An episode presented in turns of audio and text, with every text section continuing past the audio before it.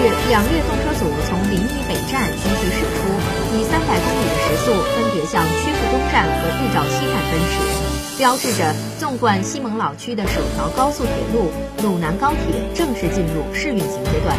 试运行结束后，铁路部门将对线路进行初步验收及安全评估等工作，预计年底前正式开通运营，比计划工期提前一年。届时，从临沂坐高铁到北京将由十小时缩短至三小时。